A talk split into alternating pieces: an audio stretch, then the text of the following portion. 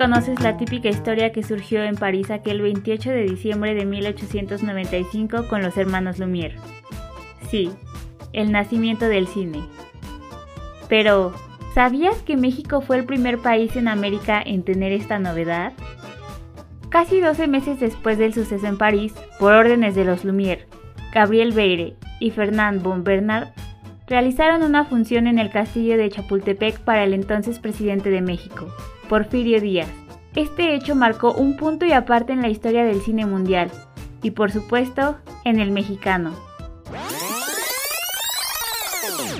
Qué bonitos ojos tienes debajo de esas dos cejas, debajo de esas dos Después del inédito lanzamiento privado del cine, fue la droguería Plateros de la Ciudad de México donde se hizo la primera función pública, la cual fue abarrotada por la gente.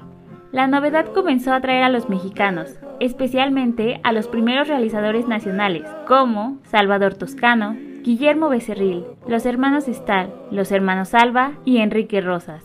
Este último personaje fue el responsable de realizar, en 1906, el primer largometraje mexicano titulado Fiestas Presidenciales en Mérida, documentando la visita de Porfirio Díaz en la capital yucateca.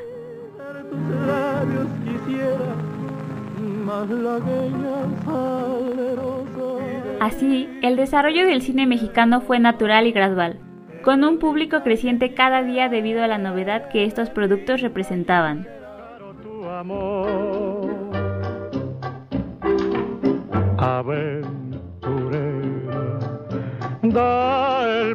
No obstante, en la década de todo. 1940 llegó la conocida época del cine de oro, donde la pantalla grande fue cautivada por personajes como Jorge Negrete, María Félix, Dolores del Río, Pedro Infante, Mario Moreno Cantinflas, Germán Valdés Tintán y Silvia Pinal, entre otros, liderados creativamente por genios como Emilio el Indio Fernández, Gabriel Figueroa, Ismael Rodríguez, Roberto Gabaldón, Julio Bracho y el español Luis Buñuel, quienes ocasionaron que el melodrama ranchero, las historias de amor, la comicidad y en sí el plasmado de la cultura mexicana en las películas ocasionara furor dentro de la República y fuera de ella en Latinoamérica y España.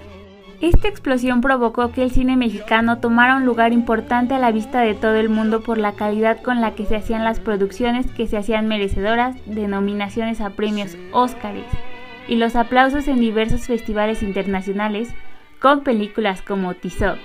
Ahí está el detalle. Nosotros los pobres. María Candelaria. Enamorada. Los Olvidados. Macario y muchas otras más. Posterior a ello, entre altibajos y épocas menos gloriosas, el cine mexicano siguió su rumbo, siempre produciendo cosas interesantes.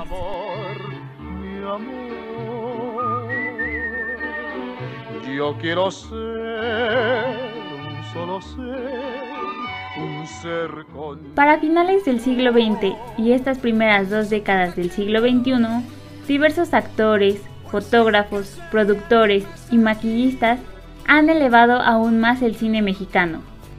Alfonso Cuarón, Guillermo del Toro, Emanuel Lubezki, Alejandro González Iñárritu, Eugenio Caballero, Lupita Ñongo, Beatriz de Alba, Cruz Antonio Contreras y recientemente Carlos Cortés y Michelle Kutolenk han sido protagonistas de numerosos premios en las ceremonias más prestigiosas y banderas de la nueva oleada del cine mexicano. No obstante, detrás de ellos hay muchas personas más que impulsan el talento y le hacen ver al mundo que en México se hace buen cine.